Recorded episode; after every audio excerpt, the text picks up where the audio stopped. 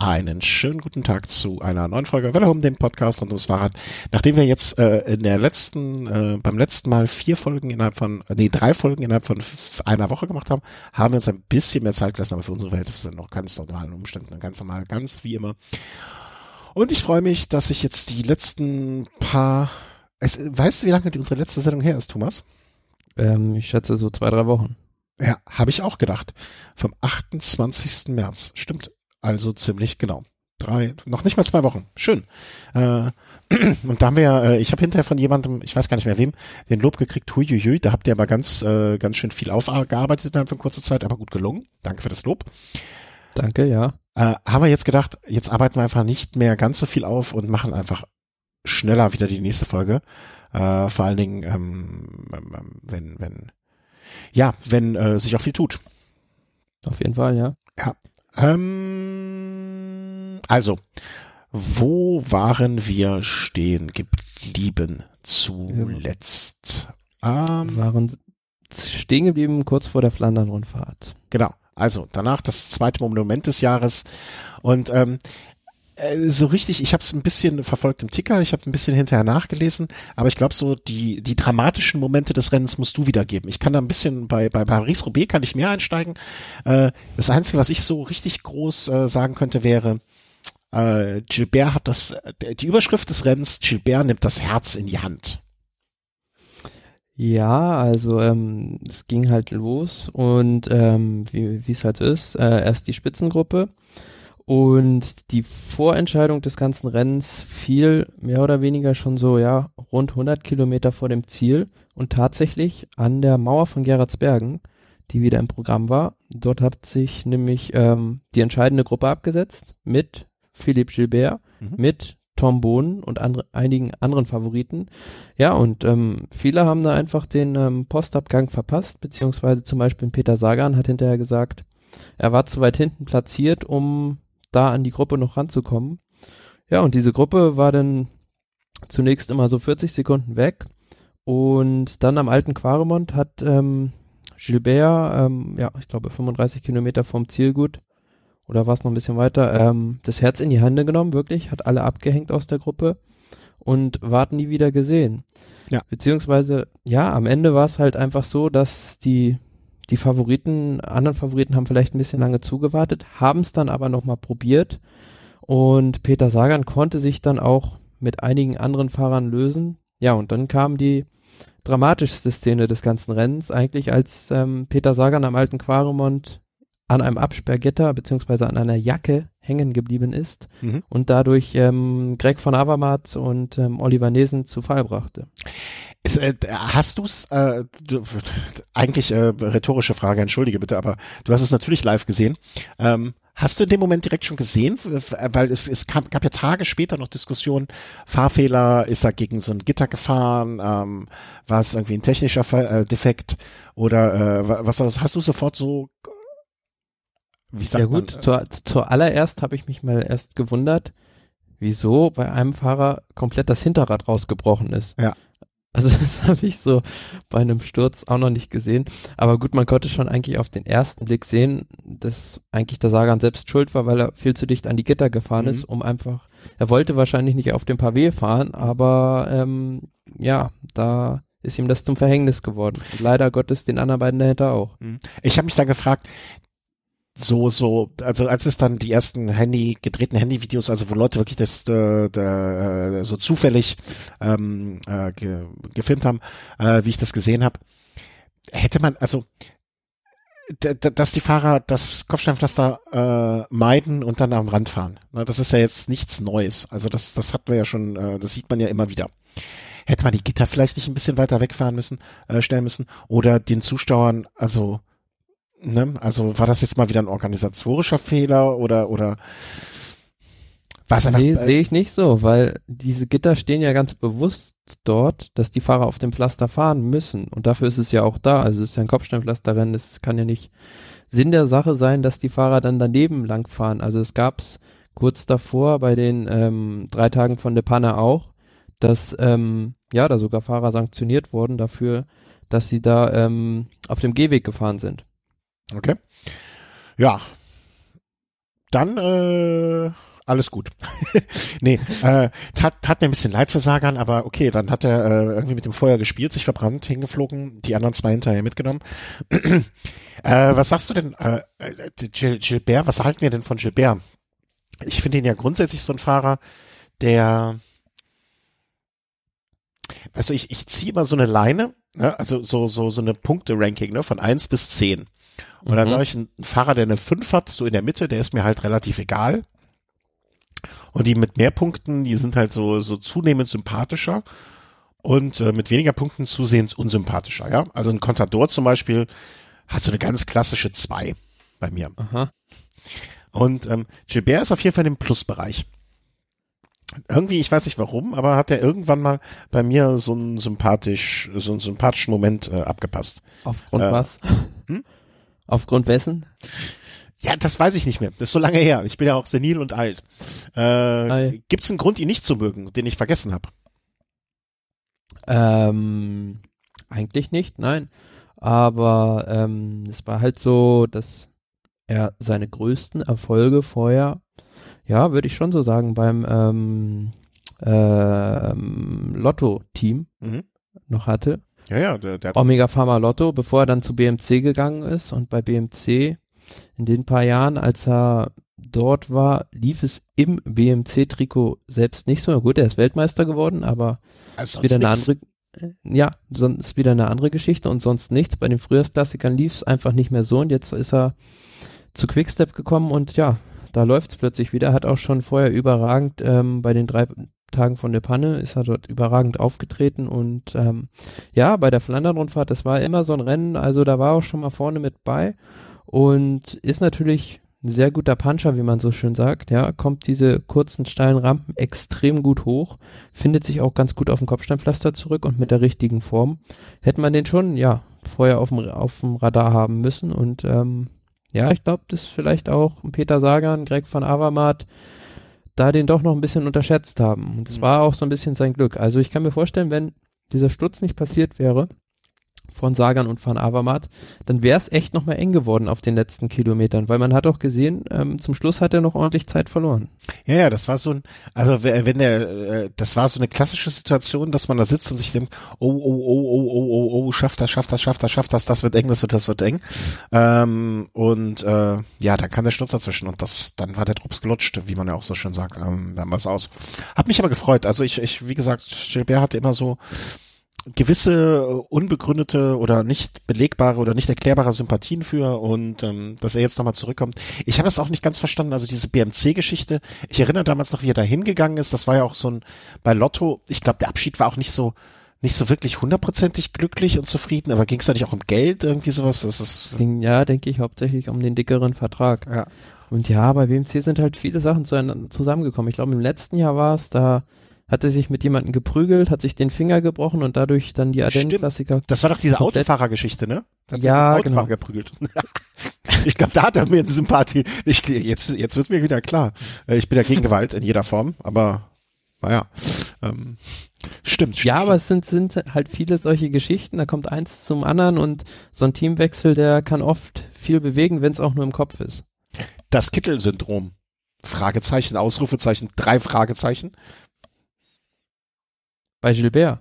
Nee, umgekehrt. Ob das gleiche bei Kittel jetzt äh, Teamwechsel, weißt du? Ach so, du meinst, Ob das was jetzt, Positives ähm, bewirkt. Bei Quickstep fährt. Ja. Nee, also nein, ob, ob das gleiche, also jetzt äh, bei Gilbert, einmal der Wechsel zu BMC, läuft nicht mehr rund, irgendwie anderes Umfeld, klappt nicht mehr. Und äh, dann mhm. geht er zurück zu äh, einem belgischen Team äh, und äh, dann läuft's auf einmal wieder. Ne? Also das gleiche, was der Kittel in gewisser Hinsicht jetzt auch versucht, zumindestens äh, durch den Teamwechsel mal neue, neue frische, frische Luft an die Beine zu bekommen, um es mal so zu sagen. Ja, sozusagen. Also ähm, ob es da jetzt klappt? Ja. Das wird ja, bei, bei, bei Quickstep auf jeden Fall. Also es läuft sehr gut für Philipp Gilbert in dieser Saison und ja. wird jetzt, denke ich, dann bei den, also hat jetzt Paris-Roubaix nicht gefahren, bei den ähm, Ardennen-Klassikern auch wieder ganz mit da vorne bei sein und ähm, die Form wird nicht einfach so verschwunden sein. Ja. Aber man muss auch sagen, ja, er hat jetzt vier, äh, Quatsch, er hat ähm, jetzt drei sind es jetzt drei. Ähm, ihm fehlen auf jeden Fall noch, ähm, fehlt noch Mailand San Remo und Paris-Roubaix bei den Monumenten. Also drei, genau, hat er jetzt gewonnen. Siehst du ihn, äh, siehst du da, dass er eins davon, also äh, Mailand, San Remo, pff, ich sag mal so, an einem guten Tag, irgendwie, wenn die Konstellation es hergibt, kann das vielleicht gehen. Aber siehst du ihn bei Paris-Roubaix? Ich finde ihn immer von der, so von der ganzen, vom Fahrertyp mehr, finde ich Gilbert immer so ein bisschen fragil.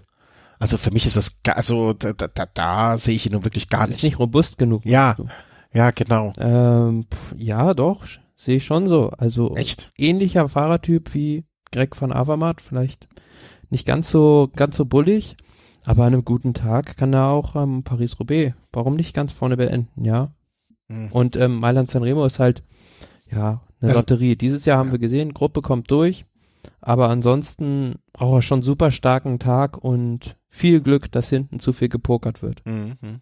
Ja, ja, wie gesagt, Sanremo durchaus, äh, ähm, da ist ja auch immer die Frage, was lassen sich die, äh, die, die, die, die Strecken, Kre Kreat Streckenkreaturen, die Streckenplaner Planer da mal einfallen, ne? Also dann. Ja, gut, es ist halt mehr oder weniger so, seit dieser, seitdem dieser Lemani-Anstieg raus ist, ist wenig Selektion noch da, ja. Es gibt den Tokino-Pass, dann gibt's die Cipressa und den Poggio, aber es reicht halt nicht mehr, um, um die reinrassigen Sprinter dann irgendwo ganz auszusieben. Ja.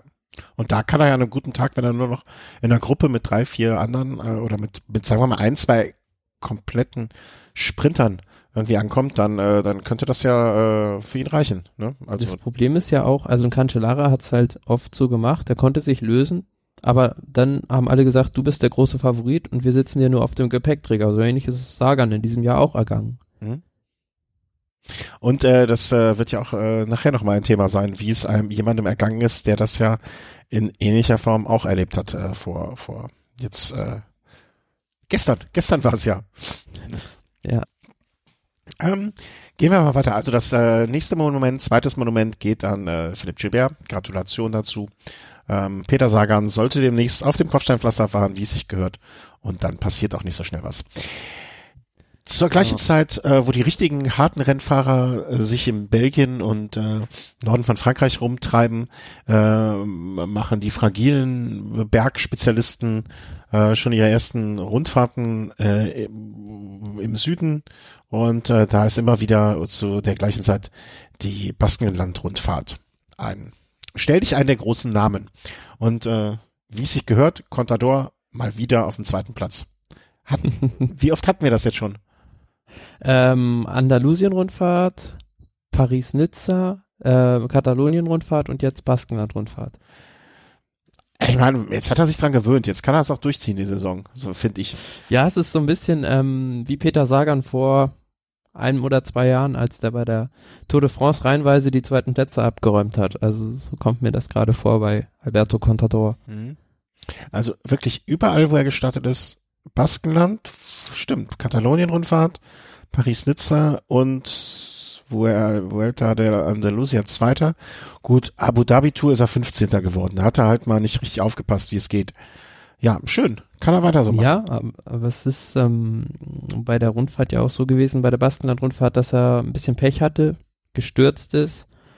Und ich weiß nicht, inwiefern ihn das da noch beeinträchtigt hat. Mhm. Also, wenn wir es mal chronologisch angehen. Tu das. Also in diesem Jahr generell muss ich sagen, die Baskenland-Rundfahrt, ja, vom Parcours her war ich etwas enttäuscht, weil es gab eigentlich nur so eine richtige Möglichkeit für die Bergspezialisten, um zu glänzen. Mhm. Es war die fünfte Etappe nach Eibar, wo dann auch ähm, Valverde gewonnen hat. Aber davor, das sieht man auch an den Ergebnissen, ja, da waren mehr oder weniger die, diese Hügelsprinter vorne oder aber halt ein Solist, wie am ja, dritten Tag David de la Cruz oder am vierten Tag Primoz Roglic. Den wir, warte mal, jetzt habe ich das, den, das Dokument nicht offen. Äh, woher kannten wir ihn nochmal? Von der ähm, Algarve-Rundfahrt Ja. jetzt. Genau, das hatten wir in der letzten Sendung. Genau, hat der, er der Name kam mir noch gefallen. bekannt vor. Äh, junger Fahrer vom Team Lotto. War das nicht der Skispringer? Richtig. Ja, Genau. boah. Super, ich muss mich gerade selber loben. Was, aber dass ich mir die Sachen auch noch merke. Was? Warte, wo sind die Kekse? Äh, Moment. Geht auch Schokolade?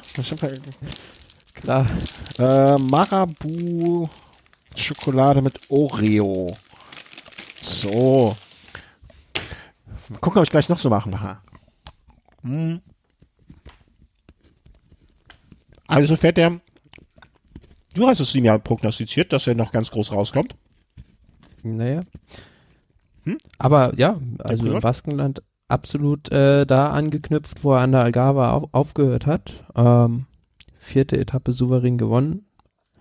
Und ähm, ja, was sollen wir sonst großartig Ja. zu dem Rennen, Rennen sagen? Also erfreulich auch das Abschneiden aus deutscher Sicht von Emanuel Buchmann, Mhm.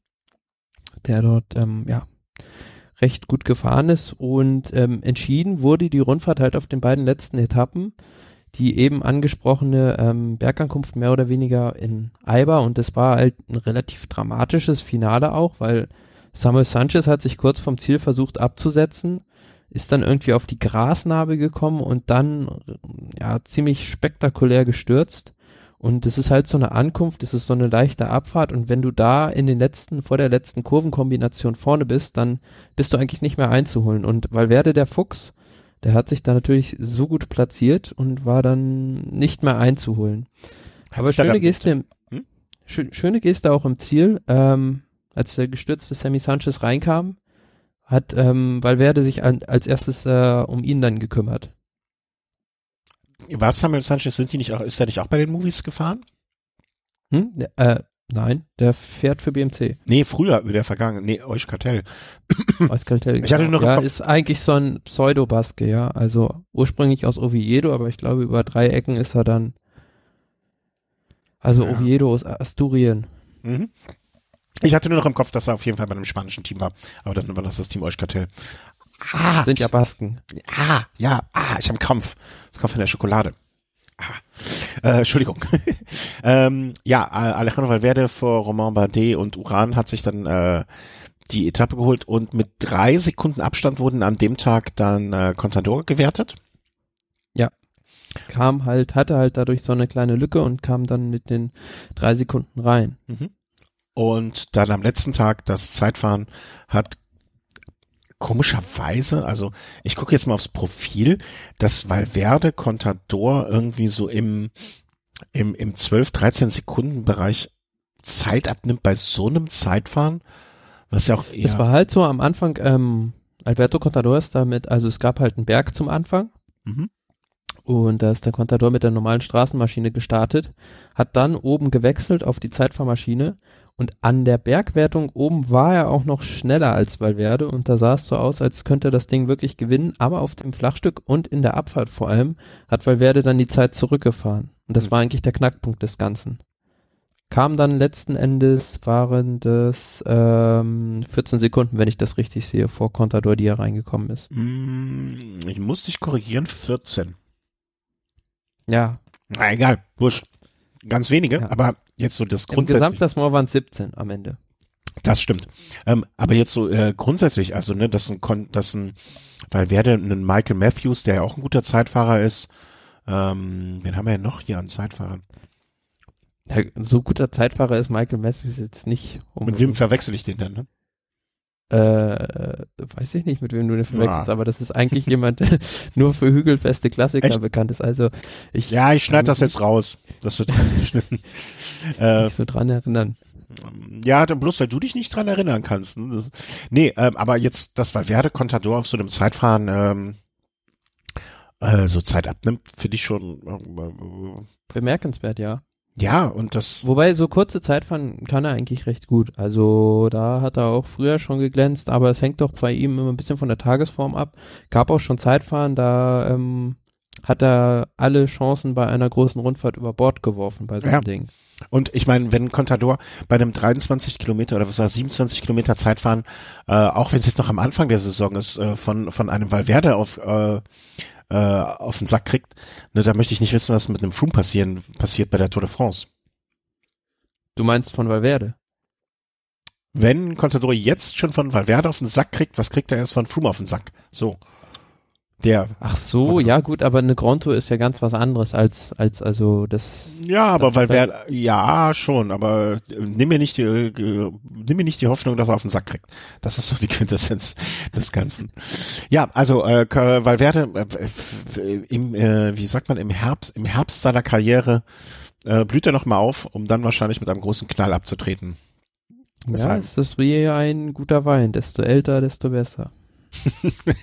das, das kostet jetzt aber langsam ein bisschen was. Ähm, ja, also es sei mir gegönnt. Wir haben ja äh, durchaus äh, unterschiedlich große Sympathien hier im äh, Podcaster äh, äh, Team für ihn, aber äh, Sympathien haben wir alle. Das ist, glaube ich, so, äh, was man ja sagen kann. Und äh, er wird mit an Sicherheit grenzender Wahrscheinlichkeit dem Peloton fehlen, wenn er dann mal irgendwann aufhört. Hat man neue Gerüchte gehört irgendwie eigentlich, weil er jetzt mal das? Ja, wird auf jeden Fall bis 2018, also 2018 inklusive, denke ich, noch weitermachen. So lange läuft, glaube ich, sein Vertrag. Ja, dann haben wir ja noch was von ihm. Dann brauchen wir uns ja noch keine Sorgen machen. Ähm, definitiv. Ja, hat sogar Vertrag, also sehe ich bis 2019. Bis 2019. Hm. Ja, aber das ist ja auch. Aber es ist äh, ja so ein bisschen Jens Vogt-like. Also Du meinst, der, wie alt ist er jetzt? 36, Contador? Valverde. Quatsch, Valverde?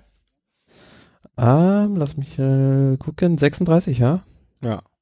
Ja, dann hat er ja noch sechs Jahre. Dann, äh, dann, dann, dann, dann geht ja mein ähm, Kleine schon fast auf die weiterführende Schule, wenn die dann aufhört. Ja, ich glaube, Chris Horner hat mit fast 40 die Vuelta noch gewonnen. Hm. 42. Ja, war schon über 40, gell, ja? Also ich bin ziemlich sicher, dass er 42 war. Horner Chris. Und danach wollte er immer noch weiterfahren. Also der ist Jahrgang 71 und hat mhm. die Vuelta 2013 gewonnen. Ja, knapp 41. Krass. Der fährt immer noch? Ja, fährt immer noch für ein kleineres Team. Aber er ist, äh, ja, hatte halt das Problem nach, nach einer Saison, dass er bei keinem großen Team mehr untergekommen ist und dann Muss er sehen, wo er bleibt. Ja, aber wenn ich das richtig erinnere, hatte er damals schon Probleme, ähm, in dem Vuelta-Jahr äh, noch ein Team zu bekommen. Wenn ich das so ganz, also habe ich so ganz dunkel in Erinnerung. Ja, ist dann halt bei der Rentnertruppe von Trek untergekommen. Ja, genau, ne? So war das doch. Und dann, äh, das, das war aber auch mehr so. Ja. Er war schon, er war halt schon eigentlich die ganze Zeit bei dem Team, denke ich, ja. Ja, aber guck mal, also ich habe jetzt mal äh, schnell mal aufgerufen. Der hat die also, also, das muss man sich jetzt mal wirklich so ein bisschen vor Augen führen. Und das äh, wirft natürlich auch sehr, sehr viele Fragezeichen äh, ähm, auf die ganze Geschichte. Äh, ohne, also mit der Ankündigung ist natürlich schon äh, ein bisschen schwierig, aber mit wie viel Renntagen der in die äh, Vuelta gegangen ist? Äh, weiß ich nicht. 20, 25? Weniger, mit sieb, warte mal, eins, zwei, drei, vier, fünf, sechs, sieben, 8, 9, 10, 11, 12, 13, 14 mit 15 Renntagen. das nenne ich mal ausgeruht, wenn man es positiv formulieren möchte. Ja, also ich glaube, in der Saison hat er auch wieder einige, einige Stürze gehabt. Also von daher ausgeruht ist dann bedingt nur. Nee, nee, guck mal, der hat, der hat den Tirreno Adriatico komplett gefahren. Also von ja. Stage 1 bis Stage 7. Dann hat er bei der Katalonien-Rundfahrt nach, nach anderthalb Etappen, also bei der zweiten Etappe aufgegeben Wahrscheinlich, das war dann natürlich dieser Sturz, den du äh, meinst, mit Sicherheit. Und dann ist er bei der The Larry H. Miller Tour of Utah. Viele, ich freue mich jetzt schon auf die, diese Veranstaltung im kommenden Jahren. Die Utah-Rundfahrt. Ist sie das? Ja, die Utah-Rundfahrt. Okay. Da hat er sich dann nochmal äh, auf sechs Etappen den Feinschliff geholt. Und das war's dann auch. sehr, sehr eigenartig. Ja, aber es ist unterschiedlich von Fahrer zu Fahrer, wie man sich die Form holt. Also ein Valverde zum Beispiel braucht äh, viele, viele Rennen, um Form zu halten, aber andere Fahrer, wie zum Beispiel Chris Froome, der ist ja jetzt auch nicht derjenige, der jetzt jede Rundfahrt mitnimmt. Nee, absolut nicht, aber das finde ich schon, also ähm, für, für so ein ganzes Jahr und er hat danach auch nur noch das äh, Welt, Weltmeister, äh, also die Weltmeisterschaft gefahren. Ähm, danach war auch nichts mehr. Gucken hier so ein... Im nächsten Jahr danach war auch dann bei Lamp die Leistung nicht mehr anknüpfen. Ja, also ich habe jetzt, äh, da, ich habe mir jetzt nur das Jahr angeguckt, aber ich gucke jetzt mal gerade ein Tour de France, also ein Froome ist da schon äh, irgendwie fünf, zwölf, achtzehn, 26 Okay, 26 Renntage ist jetzt auch nicht so viel mehr. Hast recht. Nee, ah. das ist auch nicht. Also kuriose Menschen. Naja, äh, kommen wir mal weiter, äh, machen wir mal weiter hier im, äh, im, im Programm. Äh, Kittel zum fünften, also Marcel Kittel holt seinen fünften Saisonsieg beim Schelde-Preis der ja. Sprint-Weltmeisterschaft, wie du es genannt hast. Ja, es ist halt äh, fast komplettes flach, komplett flaches Rennen, in der Regel sehr gut besetzt, mit vielen Sprintern. Ja, und äh, traditionell endet das ganze Ding im Massensprint und ja, es scheint so das Rennen schlechthin zu sein, was Marcel Kittel liebt, was ihm liegt, ja. Aber muss auch sagen, ganz starker fünfter Platz von Pascal Ackermann vom Team Bora. Ja. Das war, das war ehrlich gesagt auch das, was mir in Erinnerung geblieben ist, äh, wo ich mich äh, eher dran erinnert habe. Ich, ich finde jetzt auch gar nicht, was ist das denn, was hat das denn für einen Status? Weil ich finde das jetzt. Das gehört zur Europe Tour. Zur Europe Tour. Ah, deswegen habe ich es auch nicht gefunden so schnell. Nein, es ist kein World Tour Rennen. Nee, ach das. Aber das, man, man hat in diesem Jahr zum Beispiel ähm, extra den Start, der normalerweise in Antwerpen ist, hat man verlegt, damit man quasi fast vor Tom Bonens Haustür fährt. Ah, okay, okay. Der hatte aber nichts mit dem Ergebnis zu tun der hatte schon in dem Sinne etwas mit dem Ergebnis zu tun, dass er sich an dem Tag den Allerwertesten für Marcel Kittel aufgerissen hat. das hast du jetzt aber sehr schön so, so hintenrum auch erklärt. Stimmt, 43. Ähm, 20 Sekunden Rückstand. Okay. Ja, also Kittel äh, vor den üblichen Verdächtigen äh, Viviani, Buhani, Jürgen Rölands, der ja auch noch eine später eine Rolle spielen wird. Ja. Ja, Glückwunsch an Kittel. Was hat er jetzt diese Saison bisher, gucken wir mal rein, äh, geholt? Das war. Ganz am Anfang der Saison war er schon richtig stark, ja. Ja, Dubai Tour, okay. Dann äh, war das Drei jetzt. Tage von der Panne. Genau, da hat er eine Etappe gewonnen und jetzt den Schilderpreis. Also, ich bin immer noch vorsichtig mit Prognosen, was Marcel Kittel da im neuen Trikot äh, so über die Saison leisten wird. Also er letztes Jahr, er hat ja letztes Jahr eh nicht gut angefangen, ne? Also auch Dubai Tour, Algarve Rundfahrt, eine Etappe gewonnen, zwei Etappen gewonnen. Ja, aber äh, das ist ja quasi immer noch dasselbe Team, also. Ja. Nee, ich meine so grundsätzlich, was, was von Kittel zu erwarten ist. Äh, also wir hoffen ja, oder es haben ja genug Leute schon gehofft, dass er da jetzt. Ah, das Problem ist halt immer so ein bisschen, generell, du musst ihn eigentlich mit der Abschleppstange auf die letzten 400 Meter bringen. Hm. Das ist so ein Sprinter, der sich selbst, ja, manchmal in den Spurts nicht so gut alleine zurechtfinden kann. Im Gegensatz zum Beispiel zu einem Mark Cavendish, der auch, ähm, ja, wenn er zwischen drei Leuten eingebaut ist, immer noch die eine Lücke findet. Du meinst, ähm, es, oder wobei ich mich auch noch am Anfang der Cavendish-Zeit äh, an daran erinnert habe, dass Mark Renshaw vor ihn unheimlich gut angefahren ist. Also er war ja sein sein sein Flankenmann für die für den letzten fürs letzte Stück. Und äh, als Mark Renshaw dann weg war, hab, erinnere ich, meine ich mich erinnern zu können, dass auch in der ersten Zeit Cavendish erstmal eine Zeit gebraucht hat, um sich da wirklich äh, frei zu boxen. Vielleicht. Ja klar, aber bei Marcel Kittel war es halt ähm, beim Team ähm, Giant beziehungsweise bei Shimano war es immer Tom Velas. Mhm. Und den hat er jetzt halt auch nicht mehr an seiner Seite. Das muss er erstmal noch neu einspielen mit der, mit der anderen Mannschaft. Und da wechselt es ja halt auch ständig. Da hat er mal Sabatini, mal ist ein Gaviria mit dabei, ja, und ähm, ja, muss er sich erstmal einstimmen. Sind wir mal gespannt und harren der Dinge, die da kommen. Und kommen jetzt, äh, wie ich mal, also wie ich äh, wo, wie mir jeder, glaube ich, zustimmen wird. Äh, komm, machen wir noch die Klassiker Primavera vorher. Dann haben wir das auch hinter uns, damit wir dann den Höhepunkt äh, abfeiern können. Ähm, ja. Ja. Äh, Obligatorisch ist eines der ähm, Halbklassiken sozusagen mhm. ähm, in Spanien. Gewonnen in diesem Jahr von Gorka Isagire. Isagire. Zum Glück hast du es, zum Glück hast du es mich gar nicht erst aussprechen lassen. Wer weiß, wie das geändert wurde. Äh, ja, er hat auch noch einen Bruder, John Isagire, der das seit diesem Tag, diesem Jahr für das äh, Bahrain-Team fährt und ähm, bei der Baskenland-Rundfahrt auch recht gut unterwegs war und da auch die Tour de France als Kapitän bestreiten soll in der Mannschaft. Okay.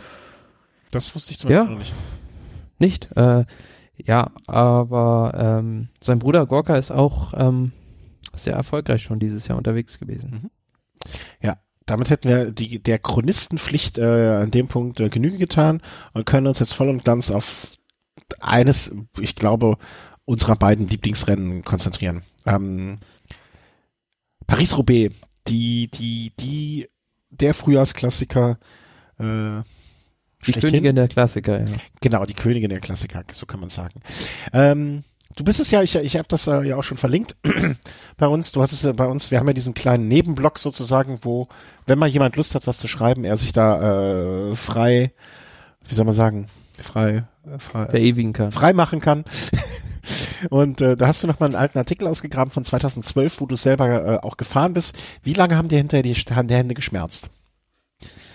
Es war ja, also ähm, wenn man selber gefahren ist, dann weiß man in ungefähr, ähm, was hinterher die Profis ertragen müssen. Also es, ja, also so Hände so tun halt noch zwei drei Tage danach weh, ja. Und das Problem ist also, wenn man nicht mit den richtigen Handschuhen fährt, ähm, dann kriegt man auch ganz schnell Blasen.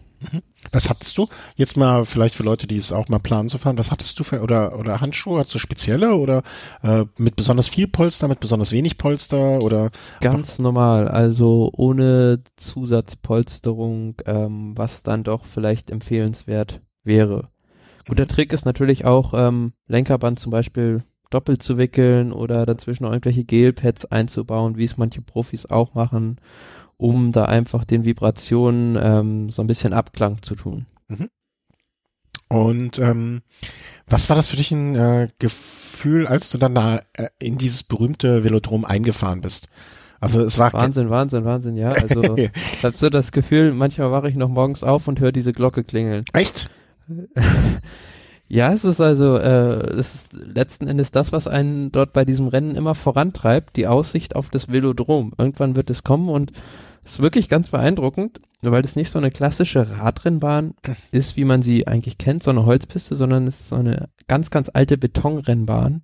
Mhm. Und darauf zu fahren ist äh, auch ein einmaliges Erlebnis. Aber vorher, ähm, es sind eigentlich, also es gibt zwei Hobbyversionen, sage ich mal, für Amateure.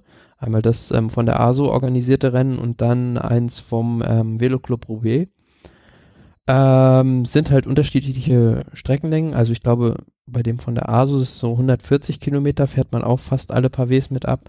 Und das andere sind so 210 Kilometer, grob gesagt. Man startet halt nicht in Compiègne, sondern ein bisschen weiter außerhalb, aber nimmt trotzdem die gut 50 Kilometer Pavé mit. Mhm. Ähm, äh, was ich mich noch gefragt habe, ich habe ja, äh, ich habe zum einen das Bild von dir gesehen, wie du da auf der Wiese liegst im Velodrom. Da kommen, da, da starten ja schon ein paar tausend, gehe ich mal von aus, ne? Und die kommen Sind an. einige, ja. Und die kommen hoffentlich auch zu einem Großteil an. Die liegen ja dann alle da auf der Wiese, oder? ja, die kommen ja, die kommen ja alle, also nach und nach kommen die alle an. Es kommen ja nicht alle auf einmal an, weil das ja, ja. Rennen dauert sieben, acht Stunden und ähm, da musst dir vorstellen, da kommen dann drei Stunden lang nur Fahrer an irgendwie, ja, und gehen ja auch wieder welche raus. Also das also ich würde, wenn ich da liege, mich wieder hochzukriegen, wäre jetzt nicht die einfachste aller Aufgaben. Also da wäre schon ein Bagger oder anderes schweres Gerät wahrscheinlich nötig. Ähm. Aber äh, was natürlich danach nur absolutes Erlebnis ist, was ich nur jedem empfehlen kann, also bei uns war das möglich, in dieser äh, antiken Dusche zu duschen. Ja, das weiß ich nicht, ob das jetzt so zu den von mir erstrebenswerten Dingen im Leben gehört. Also ich, ich habe deine Beschreibung gesehen und das klang auch sehr romantisch. Äh, das Gerücht, dass da immer nur noch kaltes Wasser äh, rauskommt, stimmt aber nicht, oder? Nein, das stimmt nicht. Also. und du hast da in der in, in welcher Box warst du? Die von äh, Gimondi. Gimondi. Ich genau, ja. Also das ist, sind halt, muss man sich so vorstellen, es sind halt diese verschiedenen Duschkabinen und an jeder Duschkabine ist halt ein oder zwei Namen eines Siegers eingraviert. Mhm, okay. Äh, musstest du da warten oder, oder konntest du reinmarschieren und fertig duschen? Nö, es war vielleicht auch gerade ein bisschen Glück, dass das einfach ähm, frei war. Okay. Aber ja, bei der also ähm, es gibt viele Pavé-Sektoren, aber der Wald von Arenberg steht über allem. Weil es einfach ähm, so unheimlich schlechtes Kopfsteinpflaster ist. Also es ist auch nicht nur, dass du zwischen den Steinen viele Abstände hast, große Abstände hast, sondern es ist auch unterschiedlich hoch und deswegen ist es halt so extrem schwierig da zu fahren. Also man kann als jedermann kann man auch rechts daneben noch ähm, über über den den Feldweg sozusagen diesen Sommerweg ein bisschen fahren, aber bei den Profis ist das ja jetzt nicht mehr möglich. Hm. Ähm, ich habe da noch jetzt, eine, tut mir leid, wenn ich darauf nochmal zurückkommen muss, eine organisatorische Frage. Du kommst da an mit deinem Rad?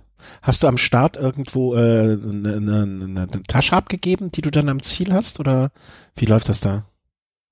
Weil du musst ja nee. dein Duschzeug hast du ja nicht äh, die ganze Zeit hinten im Trikot drin gehabt. Nee, ich hatte glücklicherweise jemanden, den Kevin, äh, falls er uns zuhört, äh, der mein Auto gefahren hat und ähm, der hat dann am Ziel äh, gewartet.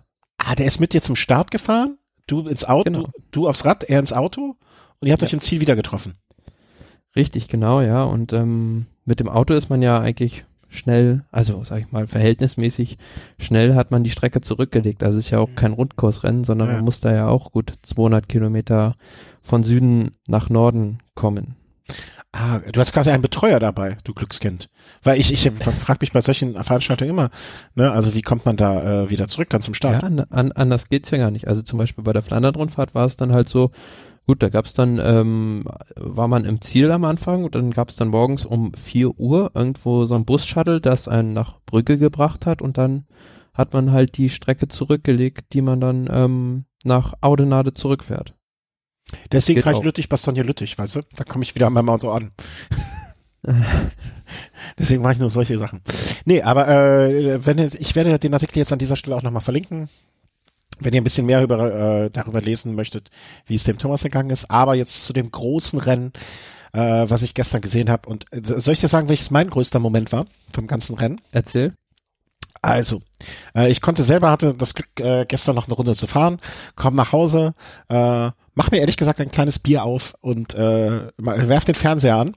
Und in dem Moment, äh, das war, glaube ich, der Moment so etwa 35 Kilometer vor Ende des Rennens. Äh, Sagan hatte gerade einen Defekt. Mhm. Und er kommt wieder aufs Rad und fährt weiter und Sagan fährt durchs Bild, ja, und meine Kleine steht vor dem Fernseher, guckt Sagan an und sagt, Papa, ich bin auf dem Fahrrad quasi wie Sagan. Also wir, man kann uns wechseln. Ach so, okay. Naja, gewisse nee, nee, nee, kann, lassen sich da nicht leugnen. Uh, offensichtlich nicht, ne? Also nein, nein, keine Sorge. Ich, ich will jetzt nicht Peter Sagan zum Vaterschaftstest überreden. Das war nicht der Gedanke. Aber, ähm, aber also mal abgesehen davon, dass meine Kleine immer vom Fernseher sah, dann äh, sagte Fahrrad, Fahrrad, äh, war das schon sehr schön. Also, ähm, ich habe eingeschaltet bei ungefähr Kilometer 35 vor Ziel Mhm. Äh, was habe ich vorher verpasst, außer zwei Defekte von Sagan, die ihm den Tag so ein bisschen verleidet haben. Äh, Im Nachgang habe ich noch gelesen, was mich sehr gefreut hat, Markus Burkhardt, sehr viel Arbeit geleistet beim Team BMC. Äh, Quatsch, beim Team, äh, da war er vorher Bora. beim Team Bora. Ähm, was mich so irgendwie total freut, dass er da so seine Rolle findet und da drin so aufgeht, so ein bisschen Captain de la Route wahrscheinlich, äh, Funktion auch hat. Äh, super. Sagan mit Pech. Was habe ich sonst noch so verpasst? Bohnen im entscheidenden Moment. Ja, also um es von vom Anfang aufzurollen. Ähm, das Rennen ähm, war dadurch geprägt, eigentlich das die ganze Zeit sehr gute Windverhältnisse herrschten und ähm, generell das Wetter war sehr gut. Es war extrem warm für diese mhm. Jahreszeit, sieht man auch nicht oft, dadurch aber sehr staubig und von Anfang an halt ähm, ja mehr oder weniger Rückenwindverhältnisse. Dadurch war das Rennen am Anfang sehr sehr schnell. Also ich glaube die ersten zwei Rennstunden, wo sie so noch nicht auf dem Pavé unterwegs waren, wurden mit über 50 im Schnitt zurückgelegt. Mhm. Was absoluter Wahnsinn ist und die Fluchtgruppe so recht geschafft, mhm. alle wieder ein. Nur dann so vom ersten Pavé-Stück, da konnten sich dann ähm, zwei, drei Fahrer leicht absetzen, aber kamen auch nicht weiter als so 30 Sekunden weg. Ja, und dann kam so ein Pavé-Stück nach dem anderen ähm, und dann, ja, wie das bei Paris-Roubaix so ist, ähm, gibt's dann die ersten Sturzopfer auch immer. Ähm, erstes prominentes Sturzopfer war Oliver Nesen, Mhm. der ja doch schon als Mitfavorit gehandelt wurde, kann man so sagen. Der ist da ins Hintertreffen geraten. Ja, und dann ähm, vor dem Wald von Arenberg ähm, hat es dann auch Greg von Avermaet erwischt, mhm. der später das Rennen gewinnen sollte. Der hatte zunächst ähm, Jetzt hast du gespoilert. Ja, da hatte also, um es kurz zu sagen, äh, mechanisches Problem, ganz seltsame Situation, hat da irgendwas an seinem Vorbau rumgeschraubt, also selbst und ähm, seinem Teamkollegen dann Imbusschlüssel zurückgegeben, der den dann wieder beim Mechaniker abgegeben hat. Und dann, ähm, ja, war aber so weit hinten im Feld, dass er dann ähm, durch einen Sturz, selbst glaube ich auch kurz zu Fall gekommen ist, aufgehalten wurde, in den Wald von Ahrenberg, ähm, sogar mit Rückstand ein, reingefahren ist und erst danach wieder zurückkam. Und in Ahrenberg selbst ähm, war es eigentlich so, dass sich keine Gruppe, also keiner so recht absetzen konnte. Ähm, kann mich erinnern, Toni Martin ist da ganz vorne mit durchgefahren. Mhm. Auch, auch etwas, was ich so im Nachgang gelesen habe. Toni Martin mit wirklich, auch wenn das sich in seiner Platzierung jetzt nicht so wirklich widerspiegelt, äh, mit einem langen, einer langen Phase an harter Arbeit, die er da geleistet hat für sein ich glaube Kapitän Christoph dann äh, Christoph wahrscheinlich, ne? So, so. Ja, was heißt harte Arbeit? Also da war eigentlich das ganze Rennen über immer in den ersten Positionen zu sehen. Ja. Ähm, und ich glaube, er ist dann ein bisschen auch auf eigene Kappe einfach gefahren, weil auch vielleicht ähm, kommuniziert wurde, dass Christoph einfach nicht die Beine hat an dem Tag und der ist halt schon recht früh dann abgeholt, äh, abgehängt worden. Aber Katjuscha generell, die haben halt in den ersten Rennstunden das Rennen geprägt. Die haben die ganze Zeit viel, viel Tempo gefahren und ähm, nicht nur Toni Martin Nils war Pollitt sehr gut dabei. Auch. Nils Pollitt war auch sehr gut dabei, hat zwischendurch auch immer wieder attackiert.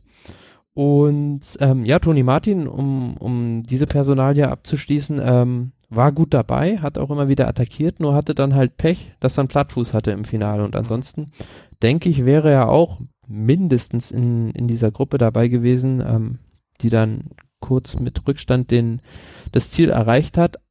Aber um vielleicht die Chronologie des Rennens jetzt mal so ein bisschen ähm, weiter aufzurollen, gab dann verschiedene Gruppen. Einmal konnte sich ähm, Peter Sagan mit Maciej Bodnar, einem Helfer, ähm, bisschen absetzen und hinten war so eine kleine Rivalität ausgelöst. Aber in dem, in dem Moment hatte dann ähm, Sagan halt ja Pech, hatte dann Defekt, ist dann ähm, hinter diese Favoritengruppe zurückgefallen, ist da aber nochmal zurückgekommen und hatte dann aber nochmal Defekt und dann war das Rennen im Prinzip für ihn gelaufen. Und dann war es aber so, dass ich eine andere Gruppe absetzen konnte, zu der auch Greg van Avermaet gehörte. Der hatte das Glück, dass er noch einen mit vorne hatte, die halt sich vorher schon ein bisschen absetzen konnte, konnten, äh, mit Daniel Oss. Und ähm, ja, die wurden dann irgendwann aufgefahren. Ähm, Daniel Oss, Jasper Stuyven von der Gruppe dahinter mit Van Avermaet. Und dann gab es sozusagen zwei Favoritengruppen und vorne ähm, hat halt Daniel Ost dafür gesorgt, als einziger so ziemlich, der in der Gruppe Tempo gefahren ist, dass der Vorsprung auf die hintere Verfolgergruppe mit Tom Bohnen auch ähm, mhm. konstant geblieben ist. Und ja, im letzten Sektor, Carrefour de Labre, ist dann von Avamat, ja, hat's dann, hat's dann richtig krachen lassen mit den anderen und ähm, Moscon, Stuyven und Jürgen Rolands, der auch noch vorne mit dabei waren, die sind dann halt rausgefallen und dann sind halt die drei, Stieber, von Avermaet und ähm, Langefeld, der noch dabei war, die sind dann ähm, alleine dem Ziel entgegengefahren. Und dann war es aber so in dieser Gruppe, dass ähm, Stieber so ein bisschen die Führungsarbeit, ja, ich will nicht sagen verweigert hat, aber der hat nicht wirklich viel getan und hat dann aber so gut, ja, ich glaube drei Kilometer vom Ziel war es, hat selbst angegriffen, aber Greg van Avermaet konnte das parieren. Konnte, konnte, da, Moment, konnte das parieren? Also der hat einfach, der, der hat es einfach so eiskalt und man hätte fast sagen können, mit einem Lächeln ausge, aus, mir fällt, mir, mir fällt kein richtiges Wort ein, äh, parieren. Ausgebügelt. Äh, ja, ausgebügelt, weggebügelt, äh, als wenn er, als wenn er gesagt hätte, wenn hier einer nicht gewinnt, dann bist du es.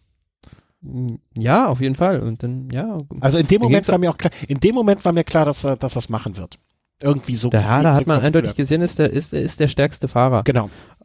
Aber was ich beeindruckend fand in diesem Jahr, es gab eigentlich keinen Fahrer wie in den letzten Jahren, der stärker ist als, als alle anderen Favoriten. Mhm. Weil selbst auf, auf diesen Sektoren, äh, Mont-Saint-Pével, Carrefour de Labre und auch im Wald von Ahrenberg, konnte keiner die anderen richtig distanzieren. Es hat einfach der Fahrer respektive das Team gewonnen, das die beste Taktik an dem Tag hatte mhm, und auch ja. das Rennglück auf ihrer Seite hatte. Ja, um es dann zu komplettieren, auf der Radrennbahn von Roubaix haben die, ähm, die Sprint so lange rausgezögert, dass von hinten Moscon und ähm, Stuyven wieder rangekommen sind. Ja. Moscon ist dann kurz vorbeigefahren. Ähm, Greg von Avermaet, der war ein bisschen eingebaut, dass, ähm, so dass dann ähm, Stieber den Sprint vorne angezogen hat, hatte schon ein kleines Loch, aber von Avermaet hat es dann noch geschafft, vorbeizuziehen und ähm, ja, das Rennen dann zu gewinnen. Ein paar Sachen äh, würde ich dich gern fragen, oder die habe ich mir gestern schon während des Rennens überlegt, äh, müssen wir besprechen. Ähm, Degenkolb hatte irgendwie nicht so sein, also es wirkte so, er ist die ganze Zeit, vielleicht war das Taktik, vielleicht war das auch einfach äh, nicht besser hinkriegen. Er war so ein bisschen bei Bohnen die ganze Zeit. Ne, vielleicht hat man bei Jack auch gesagt, pass auf, Degenkolb, äh, bleib mal bei Bohnen, der, der, der, die werden so dermaßen auf die Karte Bohnen setzen ähm, bei Quickstep. Ähm, äh, sich an seinem Hinterrad aufzuhalten, kann nicht ganz falsch sein. Äh, irgendwie kriegen die das schon hin, dass, dass der in die Position kommt, am Ende mit weit vorne zu sein. Ähm, oder hatte er einfach nicht die, die hundertprozentig richtigen Beine, hat er zur falschen Zeit Pech gehabt? Wie, wie? Sich, also ich denke, mit Sicherheit hat er nicht die Form gehabt wie vor zwei Jahren, als er gewonnen hat. Mhm. Aber ich denke auch, dass er nicht schlechter war an diesem Tag als Greg von Avermaet. Er hatte einfach, also bei Trek, denke ich, haben sie aufs falsche Pferd gesetzt. Mhm. Wir hatten als Dulven vorne und der konnte halt, ja, da mitschwimmen in dieser Gruppe, aber auf dem letzten Sektor wurde er halt auch distanziert und es war eigentlich schon vorher abzusehen, dass er jetzt nicht derjenige ist, der ja. dieses Rennen dann für sich entscheiden kann. Und hinten Ab, hatte man, ja. hinten hat dann John Degenkolb halt so ein bisschen, ähm, ja, ich will nicht sagen den Polizisten gespielt, aber hat halt alles in dieser Gruppe mehr oder weniger abgeriegelt. Wobei ich mich dann auf der anderen Seite frage, auf, auf dem letzten Sektor ist er auch irgendwie nicht Vollgas gefahren. Mhm. Da wäre noch die Möglichkeit da gewesen, nochmal nach vorne zu fahren vielleicht, weil man hat am Ende auch gesehen, die Gruppe hatte nur zwölf Sekunden Rückstand mhm. und da hätte man ihn vielleicht schon noch nach vorne fahren können. Aber auf der anderen Seite, eine andere Sache noch, ähm, bei dem ersten Angriff von Peter Sagan, mhm es wäre denkbar gewesen, dass das die rennentscheidende Situation ist, weil Sagan hat sich mit Bodnar und noch zwei anderen Fahrern abgesetzt und ähm, ja, es wäre schwierig gewesen, die dann noch zurückzuholen, wenn Sagan nicht den Defekt gehabt hätte. Mhm. Aber in dem Moment äh, war, glaube ich, kurz vorher John Degenkolb noch bei Sagan am, am Hinterrad. Konnte oder wollte da nicht mitfahren. Ich weiß es nicht genau. Aber da hätte man auch eigentlich, da hat man schon gesehen, dass, dass das Team in der Phase nicht so auf der Höhe war. Mhm. Vielleicht was, was, was schätzt du, das müsste irgendwie Kilometer 80 noch zu fahren gewesen sein oder so? 70, 80, kann das sein? Haut das hin? Deiner Erinnerung? Mm, ja, es war relativ weit vom Ziel. Ja. Na, vielleicht hat man sich, vielleicht war man zu dem Zeitpunkt äh, ähm, noch nicht so auf, äh, jetzt geht's entscheidend zur Sache, was natürlich vor allen Dingen äh, vor dem Hintergrund ja, aber wenn, dessen, wenn, was geschehen ist bei der Flandern-Rundfahrt, ne, äh, sehr, sehr sträflich ist, war. Wenn, wenn ein Peter Sagan irgendwie sich bewegt oder angreift, dann muss ich als jemand, der Paris-Roubaix gewinnen will, muss ich da sofort am Hinterrad sein. Hm. Ja, ja, klar.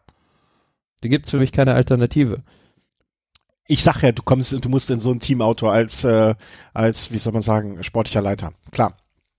Ähm, mhm. Aber was auch, was, ja. was auch noch sehr lobenswert zu erwähnen ist, ähm, André Greipel, also ähm, genau.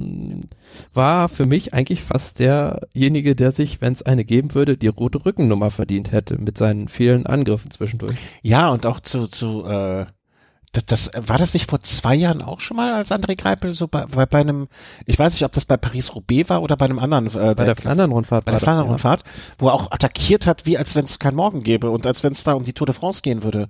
Äh, und wo man sich immer denkt, hm, also denkt er denn, also nein, zwei Sachen. Ähm, glaubst du, dass er denkt, um jetzt mal ganz schwierig ist zu machen, dass er so ein Ding auch mal abschießen kann?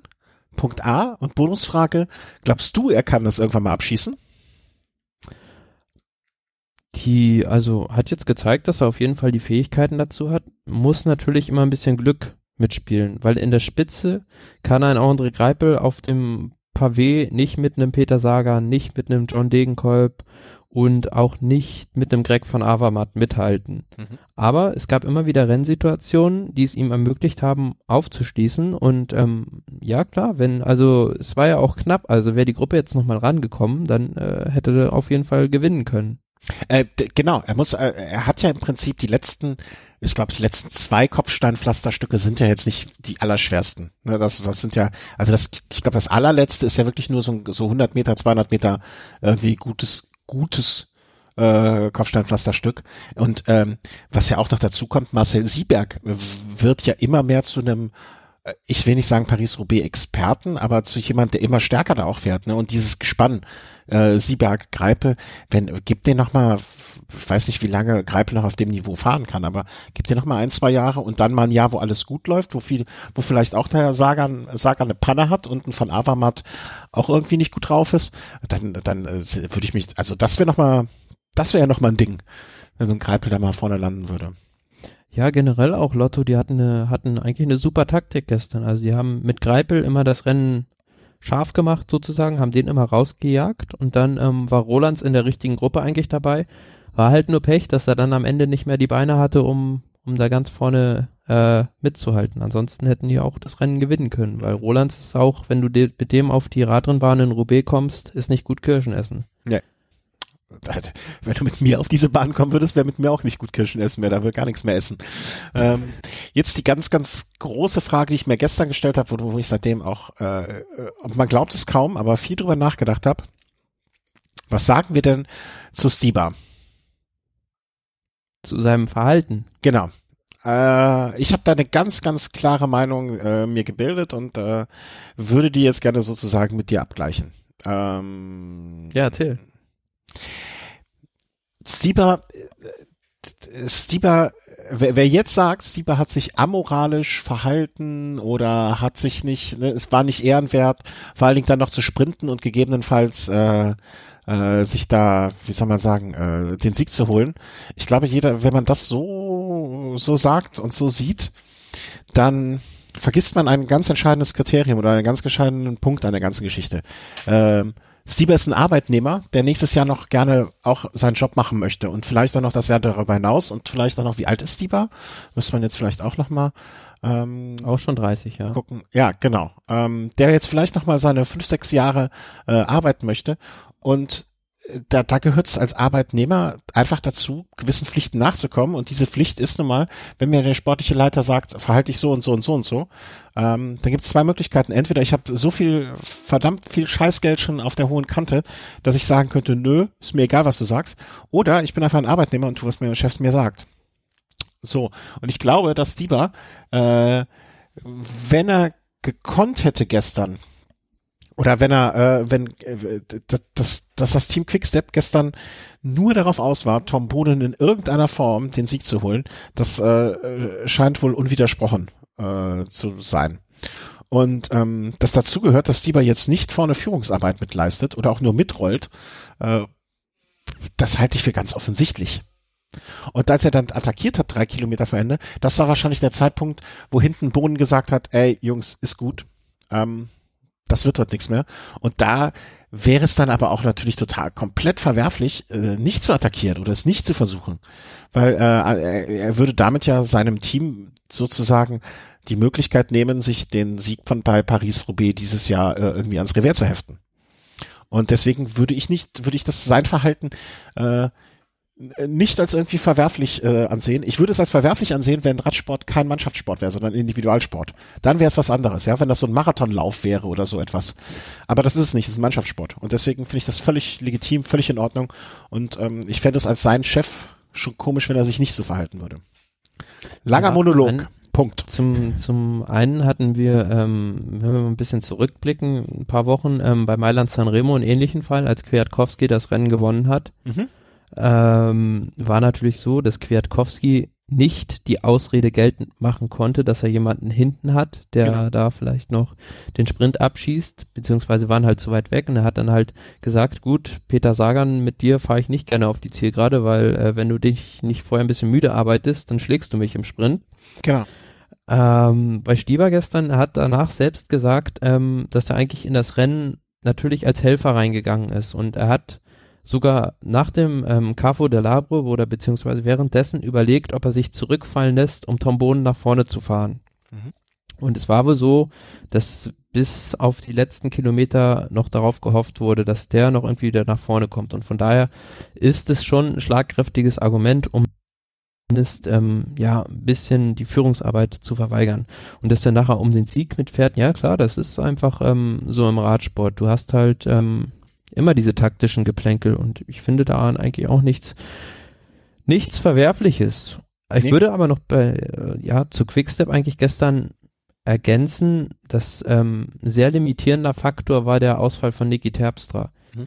Äh, Dritter bei der Flandern-Rundfahrt und ähm, ist, glaube ich, gestürzt und ähm, musste dann das Rennen aufgeben. Und es war halt das Problem, dass Tom Bohnen vorm Ziel, also bei der ersten Aktion von Sagan, musste er selbst nachfahren. Weil ähm, ansonsten wäre Sagan weg gewesen. Und ähm, Quickstep hatte einfach nicht die Manpower, um dieses Rennen zu kontrollieren. Und da hat halt entscheidend jemand wie Niki Terpstra gefehlt. Er hatte irgendwann noch Trentin und Stieber bei sich und Stieber hat halt, was man auch noch wieder als Argument für ihn geltend machen kann, hat vorher selbst schon viel für Boden im Wind arbeiten müssen mhm.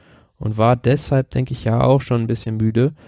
Und ähm, ja, ich denke, das Rennen wäre ein bisschen anders gelaufen, wenn ähm, Quickstep noch eins, zwei Leute da vielleicht dabei gehabt hätte. Also dann wäre, denke ich, diese Gruppe von Avamat nicht davon gekommen. Mhm. Und ich, ich, ich, und ähm, bei Kwiatowski habe ich ja auch, ne, das aus, aus persönlicher Sympathie dem Team Sky gegenüber.